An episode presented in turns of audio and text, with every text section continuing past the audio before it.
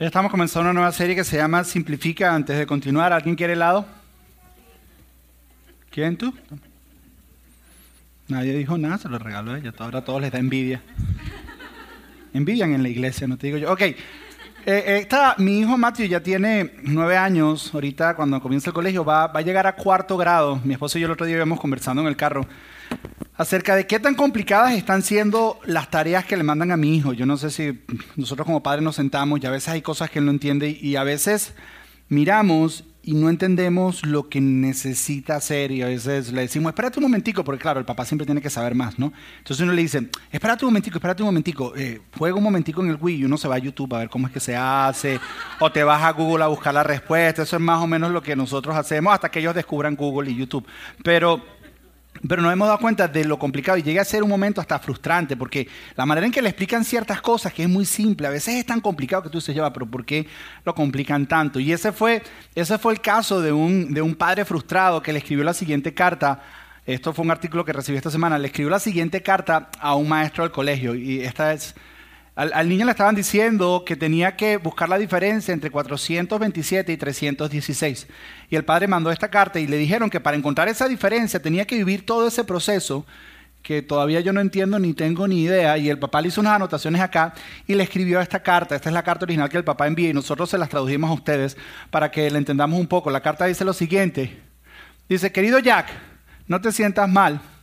Tengo una licenciatura en Ciencias de Ingeniería Electrónica que incluye un amplio estudio de las ecuaciones diferenciales y otras aplicaciones de matemáticas superiores. Pero incluso yo no puedo explicar el enfoque de las matemáticas básicas comunes ni obtener la respuesta correcta en este caso. En el mundo real, y esta es la frase que quiero que agarremos, en el mundo real la simplificación se valora sobre lo que es complicado. En la realidad, tú complicas todo, pero en la realidad ir a lo más simple es mucho mejor que ir a lo que es complicado. Por lo tanto, 327, perdón, 427 menos 316 son 111. La respuesta se resuelve en menos de 5 segundos. Muchas veces nosotros estamos tan complicados y la respuesta está en nuestras narices. Dicen, el proceso utilizado es ridículo. Sinceramente, un padre frustrado. Tú que eres padre, alguna vez te has sentado a hacer tareas con tu hijo, alguna vez te has frustrado y has llegado a eso porque no entiendes nada. Y lo que yo he descubierto y he visto en la vida de las personas es que así como en el colegio tratan de complicarle la manera de explicarle a los hijos las matemáticas, nosotros como seres humanos tenemos la tendencia a complicar nuestra vida. Nuestra vida se empieza a complicar y nuestra vida, la vida que Dios quiere para nosotros muchas veces es mucho más simple de lo que realmente es. Y nosotros nos las complicamos y cuando nos las complicamos empiezas a encontrar respuestas como esta. Cuando le preguntas a personas que conoces, que eres amigo, que tienes confianza, le preguntas cómo estás y te dice, estoy cansado ¿Sabes que estoy cargado?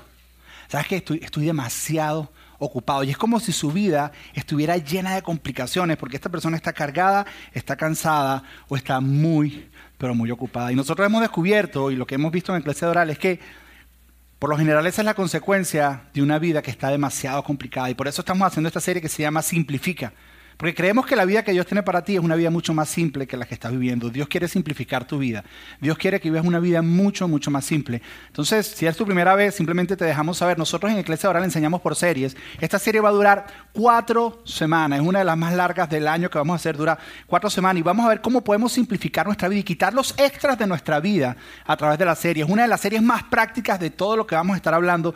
Cada una va a tener ejercicios prácticos. Por eso es que tienes ese papel que encontraste en la silla, que algunos ustedes se sentó sobre él. Bueno, ese, ese papel lo vamos a usar ahorita para un ejercicio porque son extremadamente prácticas. El día de hoy vamos a estar hablando exclusivamente acerca de qué hacer cuando estamos cargados. La próxima semana vamos a hablar acerca de cómo hacer una agenda de acuerdo al orden de Dios. ¿Cómo manejaríamos nuestro tiempo si Dios fuera el que manejara nuestro tiempo? Eso es la semana que viene, pero hoy, hoy vamos a hablar, así que no te puedes perder la semana que viene. Tú no sabes manejar la agenda o eres de estos productive freaks que quieres saber cómo ser más productivo. La semana que viene es un buen día que no puede faltar, es extremadamente práctico, pero el día de hoy vamos a trabajar acerca de cómo estar más cargado, cómo, cómo tratar, con, cómo buscar la solución a estar cargado. Y con respecto a estar cargado, estar cansado y estar ocupado, algo que descubrí en los últimos tres años de mi vida, es que estas tres palabras son muy comunes en personas que deciden iniciar una iglesia. Una persona que decide comenzar una iglesia, hace tres años nosotros decidimos comenzar la iglesia y cuando empezamos me encontré diciendo estas palabras muy frecuentes en mi vocabulario. ¿Sabes que estoy bien cansado? ¿Sabes que estoy cargado? ¿Sabes que estoy muy ocupado? Estoy cargado, porque estoy cargado? Es juntarnos con personas, es hablar de las situaciones que están viviendo. De alguna manera eso te carga. Y no lo estoy diciendo en manera de queja, porque es parte de lo que he sido llamado a ser. Pero es algo que uno vive, estar ocupado cuando comienzas una iglesia te toca ponerte diferentes sombreros al mismo tiempo. Un día te toca, un día eres consejero, otro día te toca enseñar, otro día te toca ayudar a la gente con esto, otro día te toca reunirte con este equipo, otro día y de repente estás demasiado ocupado y como estás demasiado ocupado, eventualmente terminas cansado. Cuando terminas cansado, entonces no tienes tiempo para tus hijos. No tienes tiempo para tu familia. ¿Por qué les digo esto? Porque Hoy estoy parado dentro de ustedes diciéndole que soy un estudiante de esto y es algo que estoy descubriendo. No significa que soy un máster, lo tengo perfectamente calculado. Es algo que estoy estudiando y estoy comenzando a descubrir. Es más, voy a darte un ejemplo más adelante que lo vas a encontrar. Te vas a encontrar con él, lo vamos a hablar y vas a ver de que las últimas tres, cuatro semanas es algo que he estado aplicando en mi vida. Entonces soy simplemente un estudiante de esto. Ahora, en la Biblia cuando yo veo la interacción de Jesús con diferentes personas, cuando yo veo a Jesús interactuando con las personas, hay una persona que a mí me viene a la mente en la cual Jesús se enfocó y le dijo, te veo muy cansado, te veo muy cargado, te veo muy ocupado, te veo hasta frustrado. Hay una persona, era una persona bien cercana, era bien cercana a Jesús. Jesús tenía cientos de seguidores, cientos de seguidores, pero habían unos que estaban en su círculo de intimidad, los que eran bien, pero bien, bien cercanos a él. Todos sabemos acerca de Pedro, acerca de Juan y acerca de Santiago, que se los llevaba para todos lados. Una vez escuché algunos comentarios que la razón por la que Jesús se los llevaba para todos lados era porque eran los que creaban más problemas. Entonces no se atrevía a dejar a todos los demás del grupo con ellos solo porque le podían acabar con el grupo, entonces se los llevaba con ellos, pero realmente no, eran los más cercanos a él. Pero habían tres personas que eran bien cercanos al corazón de Jesús y sus nombres son Marta, María y Lázaro. Lázaro es aquel que Jesús resucitó. Eran bien cercanos, es más, eran hermanos, Marta, María y Lázaro eran hermanos, ellos tenían una casa en un pueblito a las afueras de Jerusalén, pueblito llamado Betania, y en la casa de ellos, ellos tenían un cuarto de huéspedes reservado para Jesús. Cada vez que Jesús pasaba por ahí, o cada vez que Jesús se sentía cansado, ocupado, o tal vez cargado, Jesús iba a la casa de Marta, de María, de Lázaro, y pasaba un tiempo, y Jesús agradecía este tiempo, era un lugar donde él se desconectaba donde él recargaba sus energías, donde podía conectar con amigos sinceros y simplemente estar ahí. Ese es el lugar donde Jesús estaba. Y Jesús, en el momento, en este pasaje que vamos a leer, está viviendo un momento en su vida donde su ministerio público, donde sus enseñanzas, Jesús está haciendo famoso y la gente le está exigiendo cada vez más. Le están diciendo, Jesús, queremos que sanes más personas. Jesús, queremos ver más milagros. Jesús, queremos que nos enseñes más, queremos saber más, queremos saber más. Y Jesús pone un paro y dice, un alto. ¿Y qué hace Jesús? Se detiene por un momento, pone un paro y un alto y en ese momento se va a la casa de sus amigos en Betania, a la casa de Marta, de María y de Lázaro.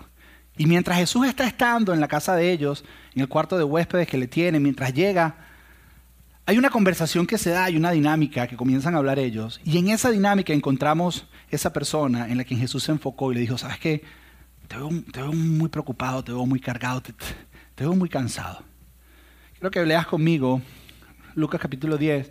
Dice lo siguiente, dice Jesús y sus discípulos continuaron su viaje y entraron en un pueblo. Allí una mujer llamada Marta lo recibió en su casa. Pensé que Jesús venía de camino y Jesús estaba ya cansado tal vez de ministrar tanta gente, estaba cansado de la crítica de los fariseos. Jesús dijo, es hora de poner un alto, es hora de descansar, es hora de desconectarme. Voy a ir a la casa de mis amigos, a la casa de Marta, a la casa de María de la casa de Lázaro. Y cuando Jesús llega, lo primero que se encuentra es a María. Y dice, ella tenía una hermana llamada María, que se sentó a los pies del Señor a escucharlo. Al Jesús llega y se encuentra a María, y María le dice, hey Jesús, qué bueno que estás acá. Y en ese momento lo siente en la sala, María saca una silla, se siente a hablar con Jesús y comienzan a hablar. Dice, Jesús, cuéntame cuáles son las últimas enseñanzas que has estado dando. Y Jesús le empieza a hablar a María. Jesús, cuéntame los fariseos que están hablando de ti. Tranquilo, aquí puedes decir todo lo que quieras porque lo que se dice en Betania se queda en Betania. Nosotros somos tus amigos, de aquí no vamos a estarle chismoseando a nadie. ten confianza y Jesús simplemente está intercambiando conversación, intercambiando vida, simplemente hablando, hablando con María. Y mientras esto está ocurriendo, Marta sale y se da cuenta que Jesús llegó, pero Jesús nunca llega solo. Tenía 12 hombres hambrientos con él. Jesús llegó sin anunciar. Y ocurre lo siguiente, dice, Marta estaba preocupada pues tenía mucho que hacer. Marta estaba preocupada porque tenía mucho que hacer. ¿Qué, ¿Qué, es lo que pasa? María y Jesús están conversando. Yo imagino que Marta sale y se encuentra a María y a Jesús, pero ve a Jesús y ve a estos 12 hombres que tienen hambre. ¿Y qué es lo primero que ella piensa? Estos llegaron sin anunciarse. Hay que preparar la cena. Son 12 hombres con hambre. Imagino que Marta empezó a pensar, wow, hay que preparar las bebidas, hay que preparar las picadas, hay que preparar la cena, que, que, que mátense un chivo allá atrás que tengamos o lo que tengamos un cordero, mátense, vamos a preparar. Y ella empezó a ocuparse.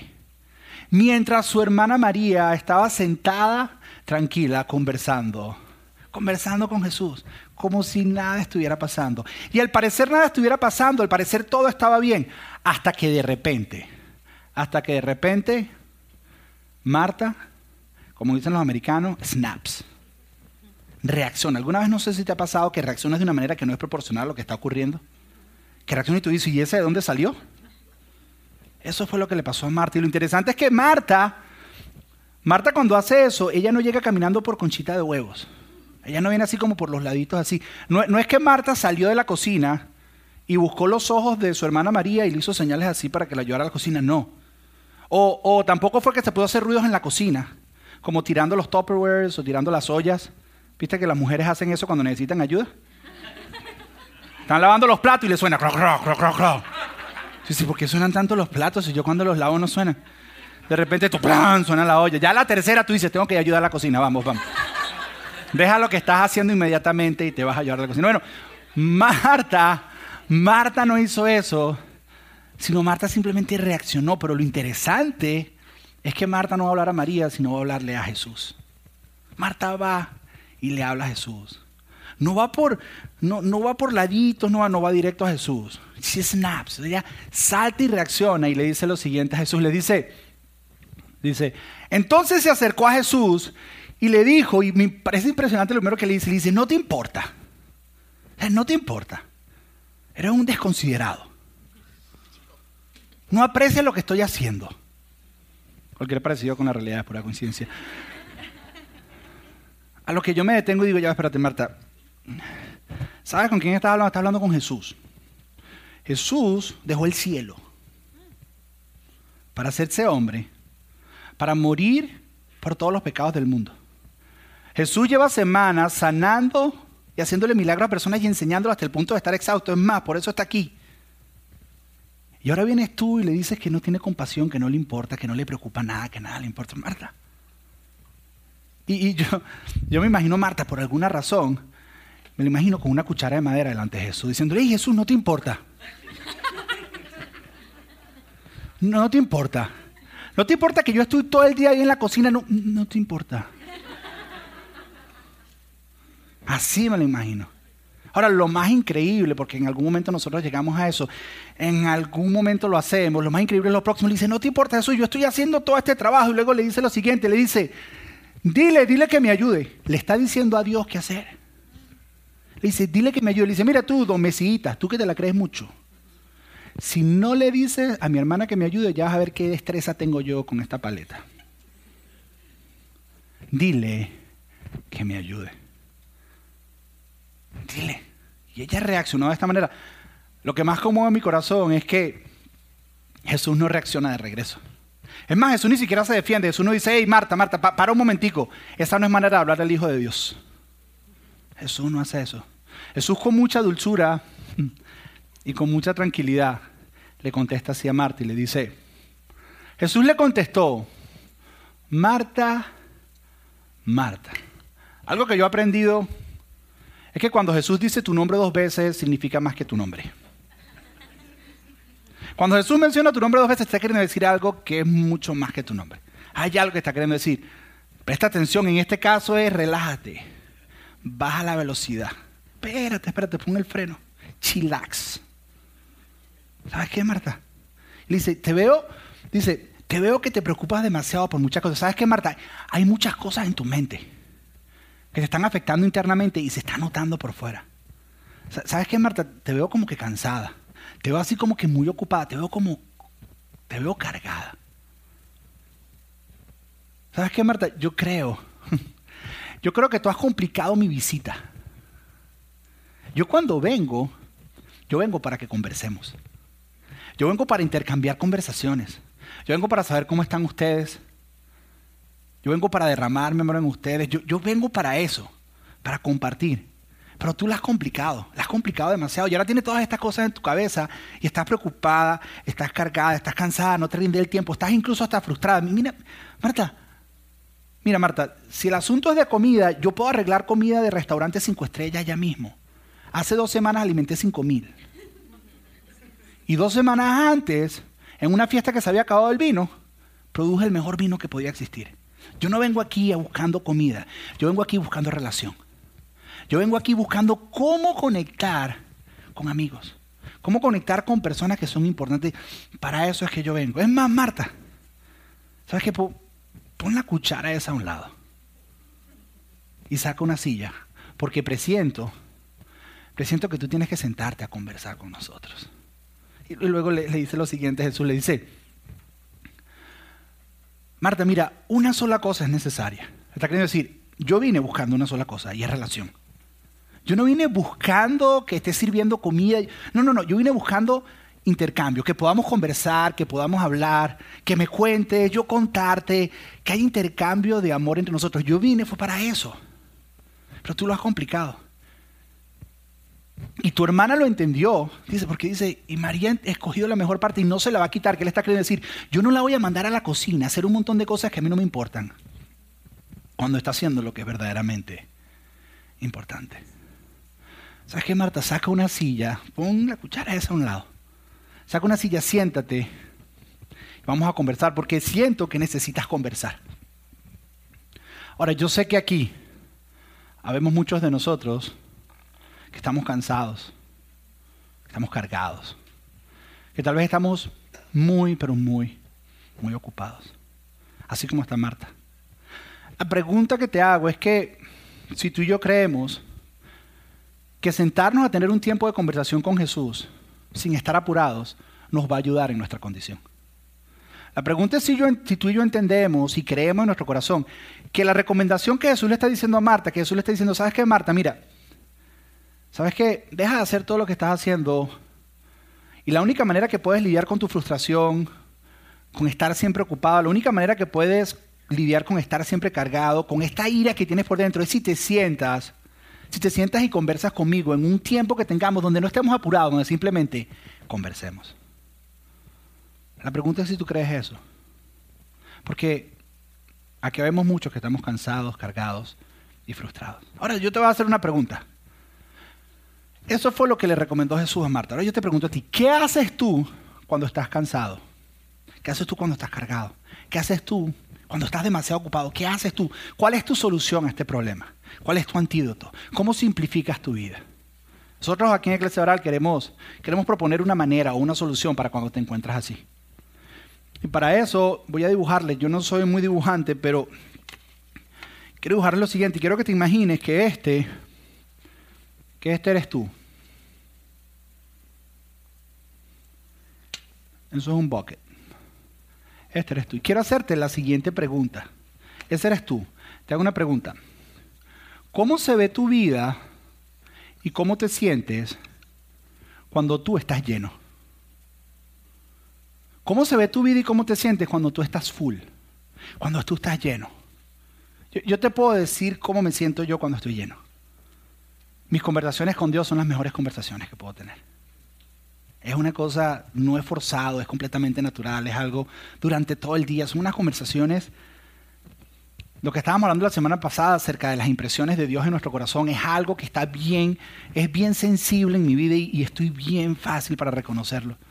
Pero una de las cosas que ocurre en mi vida cuando estoy lleno es que he descubierto que cuando estoy lleno soy mejor esposo. Cuando estoy lleno soy mejor esposo. He descubierto que cuando estoy lleno soy mejor papá. Cuando estoy lleno tomo decisiones más sabias en el momento que tengo que tomar decisión. Cuando estoy lleno soy más creativo. Lo que estoy queriendo decirte es que cuando yo me encuentro aquí y estoy lleno, lo que estoy queriendo decirte es que soy la mejor versión de quien yo puedo ser. Cuando yo me encuentro aquí, soy la mejor versión que yo puedo ser. Y cuando estaba pensando y meditando en esto, recordé que Jesús dijo que Él vino para que tuviéramos vida, pero dijo que tuviéramos vida en abundancia y otras versiones dicen plenitud de vida. O sea, ¿qué es lo que quiere Jesús? Jesús lo que quiere es que tú vivas una calidad de vida donde vivas constantemente lleno. Porque Él dice que Él quiere que vivamos plenitud de vida y plenitud es de llenura. Él quiere que vivas abundancia. Cuando estoy lleno, se me hace fácil amar a los demás. ¿Por qué? Porque de mi llenura desborda el amor hacia los demás. Es cuando estoy lleno. ¿Cómo estás tú cuando estás lleno? Yo te aseguro que eres la mejor versión de quien tú puedes ser cuando estás lleno. Ahora, quiero hacerte una pregunta diferente. ¿Cómo estás tú cuando estás empty? ¿Cómo te sientes cuando estás vacío? ¿Cómo se ve tu vida cuando estás vacío? Yo te puedo decir cómo me veo yo. Cuando estoy vacío, muchas veces me encuentro como Marta, con una cuchara de madera en mi mano y con resentimiento con todo el mundo. Y empiezo a señalar a todo el mundo. Es que, es que a nadie le importa. Es que, es que nadie, nadie ve el esfuerzo que yo hago. Yo estoy resentido con todo el mundo. Así me siento cuando estoy vacío. Hasta el punto que me volteo donde Dios dice, tú no ves todo lo que estoy haciendo. Y empiezo a señalar a Dios y empiezo y me siento resentido con todo el mundo y saco mi cuchara y empiezo a darle a menear adelante todo el mundo que se me aparezca. Porque estoy vacío. Otra cosa que me da cuando estoy vacío es que soy iracundo. Voy a la ira fácilmente, cualquier cosa me hace explotar. Nunca reacciono proporcionalmente a lo que está ocurriendo, reacciono de esa manera y yo digo, wow, ¿qué pasó? Otra cosa, y tal vez me da vergüenza decirlo, mucha gente lo sabe, pero una de las cosas que hago a veces cuando estoy vacío es que me enfoco en el trabajo. Me desconecto de todos los demás y quiero trabajar, trabajar, trabajar, trabajar, trabajar, trabajar, trabajar, trabajar. Hay personas, no es mi caso, pero cuando están vacías, hay personas que cuando están vacías comen de más. Y la razón por la que comen de más es porque como están vacíos piensan que eso los va a llenar. Hay personas que cuando están vacías toman de más. Porque piensan que como están vacíos lo que los va a llenar es la bebida. Hay personas que cuando están vacías se van al mall y gastan de más. Porque piensan que yendo al mall y comprando cosas, todas las cosas que van a comprar, los van a llenar. Y se meten en deudas y siguen vacíos y siguen vacíos y siguen vacíos. Ah, ah. ¿Cómo te sientes cuando estás vacío? ¿Cómo te sientes? Miren, yo he estado aquí varias veces en mi vida. Y es un lugar peligroso. No es divertido. Y es peligrosísimo. Yo diría que estar aquí puede acabar con tu familia, con tu matrimonio, con tus relaciones. Eso es lo que yo diría. Lo último fue hace, hace tres semanas aproximadamente. Y lo más cómico es que nosotros planeamos esta serie a principio de año y justo hace tres semanas ocurre eso. Y estábamos en la casa, estábamos haciendo cosas y mi esposo simplemente me mencionó algo, no fue nada, simplemente me dijo algo y yo reaccioné como Marta, con una cuchara de madera en la mano. I snapped. Y reaccioné como nunca en mi vida había reaccionado. Y después de eso sentí esa impresión que estuvimos hablando la semana pasada del Espíritu Santo. Pero entonces al mismo tiempo, después que eso ocurrió, me sentí la peor persona en el mundo. En ese momento, en ese momento me sentí, me sentí el peor esposo del mundo. Me sentí que mi esposa no merecía estar casada conmigo que merecía algo mejor. En ese momento me sentí el peor papá del mundo. Me sentí que no merecía ni siquiera estar parado aquí enseñando domingo tras domingo. Hasta llegué a dudar si verdaderamente era cristiano o no. Solo para aclarar, no le pegué.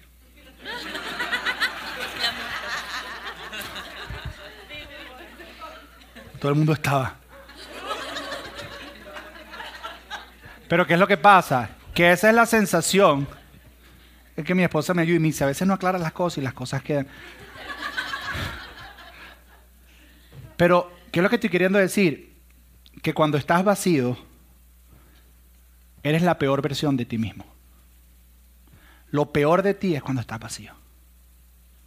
Y en ese momento yo me sentí así. Me sentí, yo dije, wow, soy, soy lo peor. Soy lo peor. Y desde ese día dije, yo voy a empezar a hacer una receta de cómo mantenerme lleno. ¿Qué tengo que hacer para mantenerme lleno? Desde ese día yo, yo voy a hacer el mayor esfuerzo para vivir aquí arriba y vivir lleno. Y entendí, eso es una flecha, disculpen. Y entendí, descubrí varias cosas. Una de las cosas que descubrí es que para estar lleno tienes que ser intencional. No es algo que se da simplemente. Tienes que ser intencional en llenarte. Otra cosa que aprendí es que para estar lleno tienes que aprender a decir que no a muchas cosas. Y muchas veces estar lleno significa que muchas personas se van a desilusionar de ti, porque les vas a decir que no a algunas cosas. Y se van a desilusionar cuando les digas que no. Y al principio cuando sentí esto, yo dije, ya, pero esto es, esto es como egoísmo. Estoy pensando en mí, en llenarme. Realmente no, porque, porque si yo vivo aquí, no solamente destruyo a mi familia, sino con todo el que yo tenga contacto. Si yo voy a tener contacto con una persona y le voy a dar, y yo le digo que no porque necesito llenarme, es porque después me puedo reunir con ella y darle de mi llenura a esa persona. Porque tú no le puedes dar algo a alguien de lo que no tienes. Por eso Jesús dijo que ames a tu prójimo como te ames a ti mismo. Tú no puedes amar a otros si no aprendes a amarte a ti para que empieces a amar a los demás. Entonces, tal vez algunos de nosotros aquí nos encontramos. Porque ese día mi Jesús, Jesús me dijo, Josué, Josué. Lo mejor, si algún momento tú te encuentras con una cuchara de madera en la mano, lo mejor es momento que Jesús te diga, Alberto, Alberto. Luis, Luis. Siéntate. Vamos a conversar. Necesito calibrar tu corazón. Ahora, yo quiero ser bien práctico y tratar de buscar una solución a esto. Quiero hacerte una pregunta. ¿Qué situaciones en tu vida tú vives? ¿Con qué personas estás? ¿Qué libros lees? ¿En qué lugares te encuentras? Que cuando tú estás viviendo esos momentos, tú sientes que eso te llena. Tú sientes que eso empieza a llenar tu vida y agrega tu vida. Yo no sé si alguna vez has estado con personas que cuando andas con esa persona tú sales inspirado y dices, wow, eso me llena. Yo no sé si alguna vez has estado en lugares o haces ciertas actividades que tú dices, wow, hacer esto, wow, me llena. Yo quiero preguntarte, ¿qué actividades en tu vida tú haces que llena? Porque lo que quiero que hagamos, y esto no es simple, pero te voy a decir algo, es tu responsabilidad, porque no es responsabilidad de nadie mantenerte lleno, es tu responsabilidad. Tienes que ser intencional, número dos. Tú no puedes decir, Ay, yo voy para la iglesia para que me llenen. No, ese no es trabajo de nosotros. Es tu responsabilidad diseñar una receta personalizada para mantenerte lleno. Nadie lo va a hacer por ti. Y es, una de los, y es una de las actividades espirituales o más espirituales que puedes hacer en tu vida. Entonces te pregunto, ¿qué hay en tu vida que te ayuda a llenarte? Entonces, yo tengo dos tareas para ustedes hoy. La primera, la primera es la siguiente. La primera con esa hoja en la cual están sentados. Que la agarre. Y lo primero que quiero que hagas es en la hoja tienes un bucket mucho mejor que este y pongas en qué lugar te encuentras tú. Tal vez tú dices, bueno, Josué, ¿sabes qué? Yo, yo estoy lleno. Yo últimamente he estado lleno. A lo mejor dices, ¿sabes qué? Yo estoy a tres cuartos. Pero necesito desarrollar algo porque no sé cómo llenarlo. A lo mejor tú dices, yo estoy a la mitad. Pero necesito desarrollar. A lo mejor dice, yo estoy a un cuarto. A lo mejor alguno de ustedes se para y dice, ¿qué voy a estar llenando que quede nada? Si quieres me das la hoja y yo te la lleno. Mira, estás por aquí más o menos.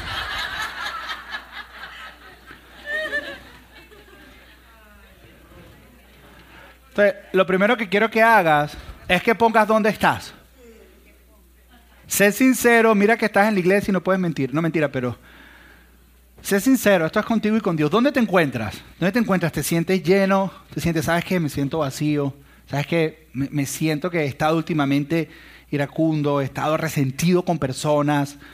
No, ¿sabes qué? Estoy a mitad. O sea, ¿dónde, cómo te sientes? ¿Cómo te sientes? Ahora, la próxima pregunta que te quiero hacer es la siguiente. Ahí tienes cinco líneas al lado y las cinco líneas quiero que pienses en cinco cosas o cinco actividades que te llenan. Lo primero que tienes que hacer es marcar dónde estás. Pero quiero que pienses en cinco actividades o cinco cosas que te ayudan a llenarte. Ahora, yo te voy a mencionar cinco cosas que yo he descubierto.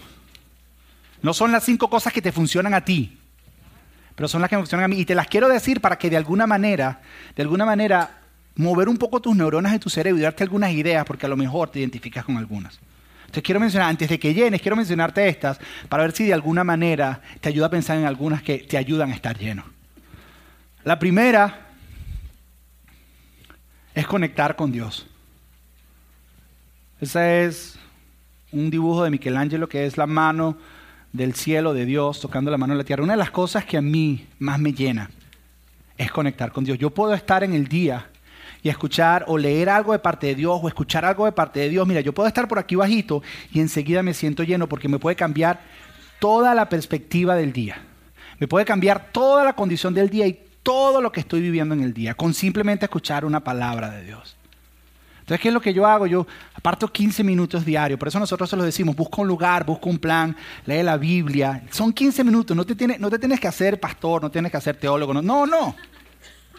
Agarras un plan, léela por 15 minutos. Y luego háblale a Dios y dile todo lo que estás sintiendo, todo lo que hay en ti. Conecta con Él.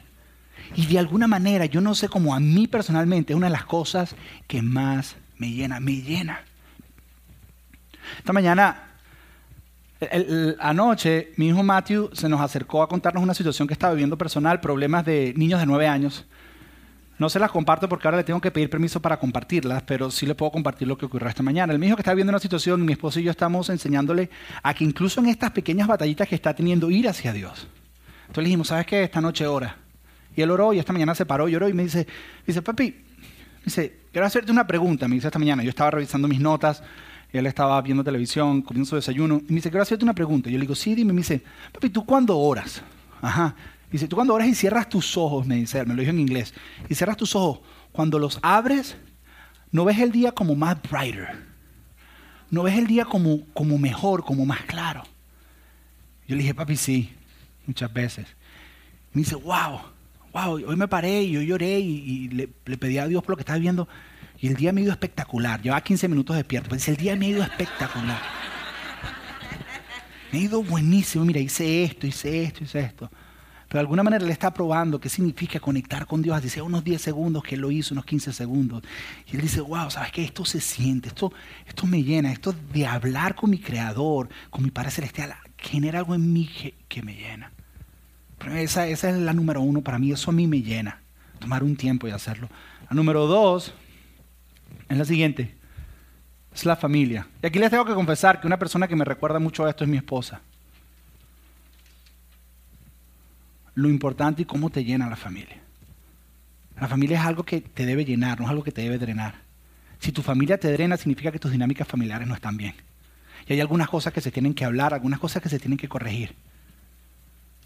Y te invito a la serie que vamos a hacer en septiembre que se llama Familia Strength Makeover. Siempre hacemos una serie familiar. Puedes venir, estás invitado.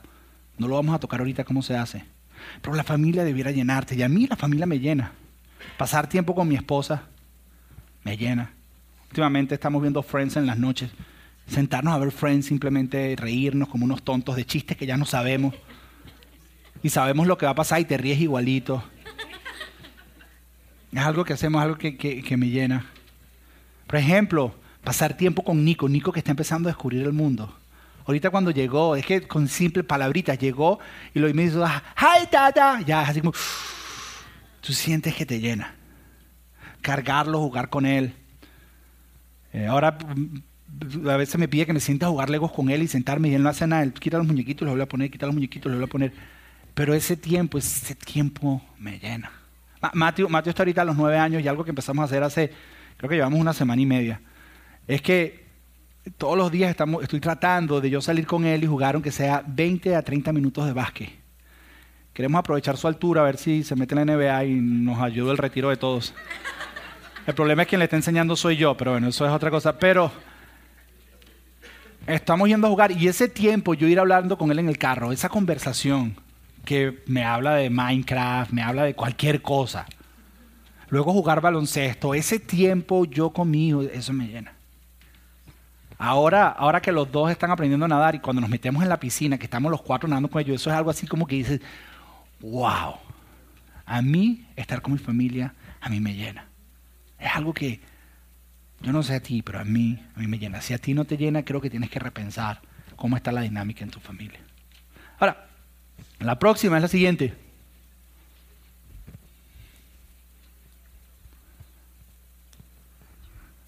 Son todos los locos con los que trabajo. Que el único que trabaja soy yo, literalmente, el único que trabaja soy yo. No, mentira, son todos los voluntarios que forman parte del equipo de Iglesia Doral, del equipo Iglesia. Una de las cosas que también me llena mucho es que son amigos. Estar con amigos te llena, pero el punto que quiero es que tu trabajo, un trabajo productivo te llena.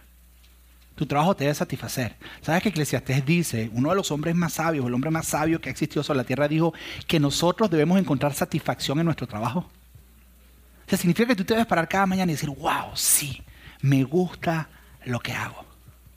Debes aprender a encontrar satisfacción en lo que haces. Debe llenarte.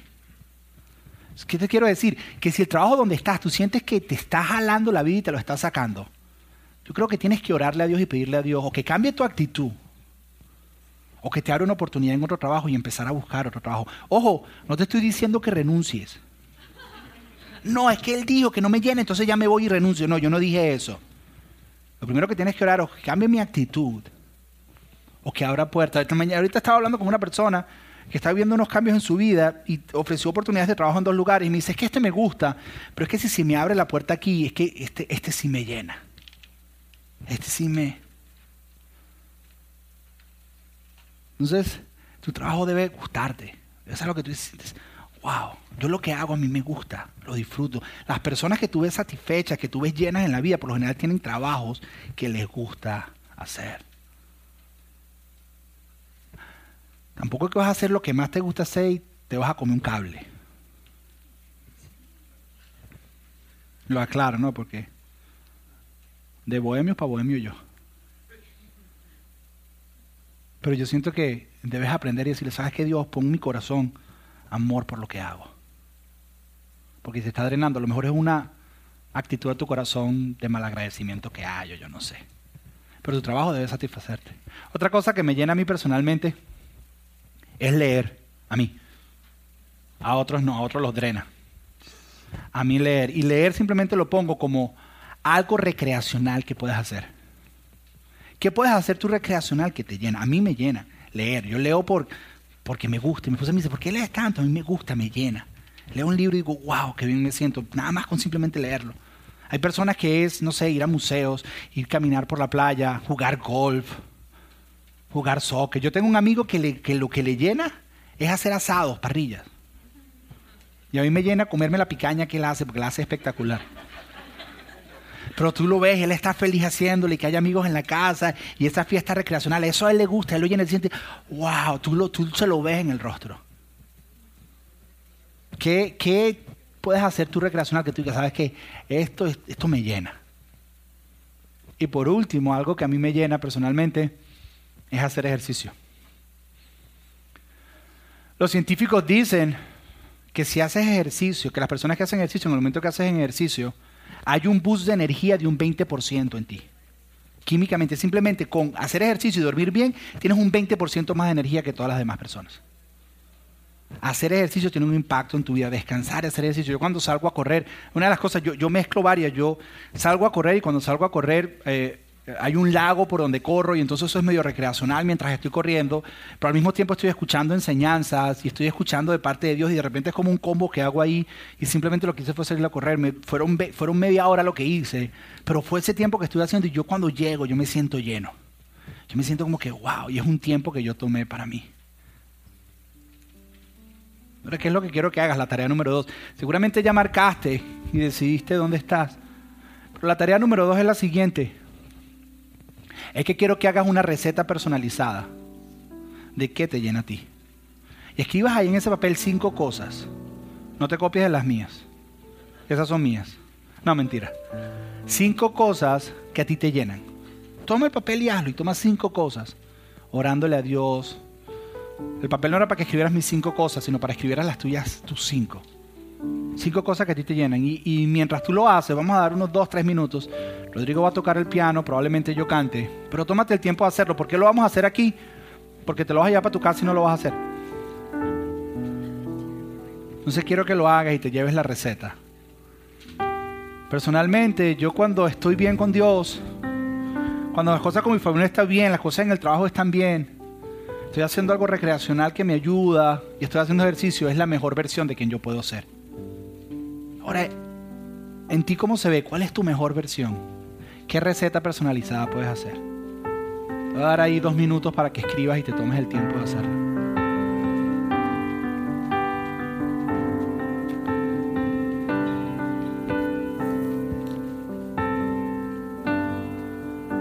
Si acaso se me olvida, si acaso se me escapa.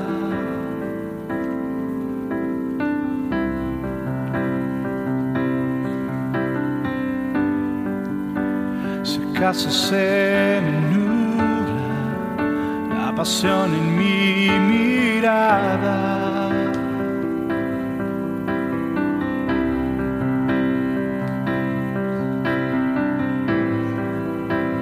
Llévame al madero,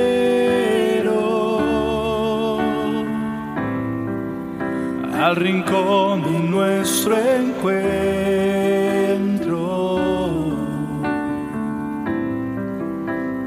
Llévame al lugar donde empezó nuestra amistad.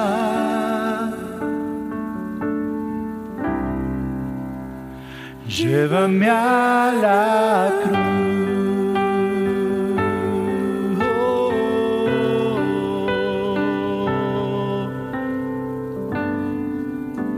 Si acaso se me si acaso se me escapa.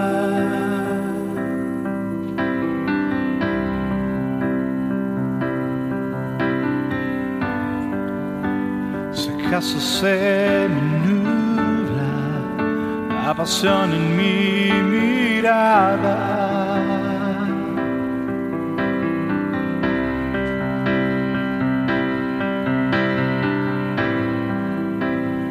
Llévame al madero,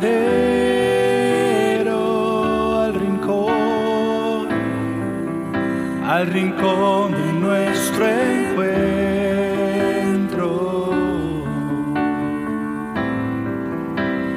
Llévame al lugar donde empezó nuestra amistad.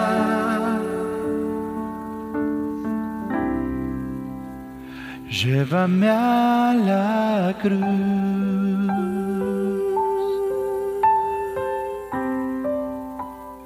Llévame a la cruz.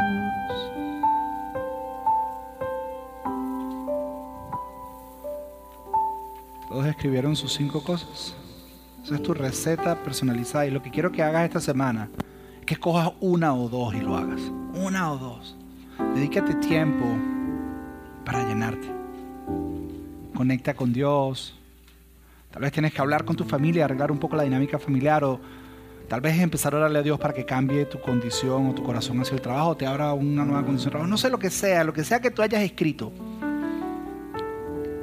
Porque te recuerdo que vivir aquí es peligroso.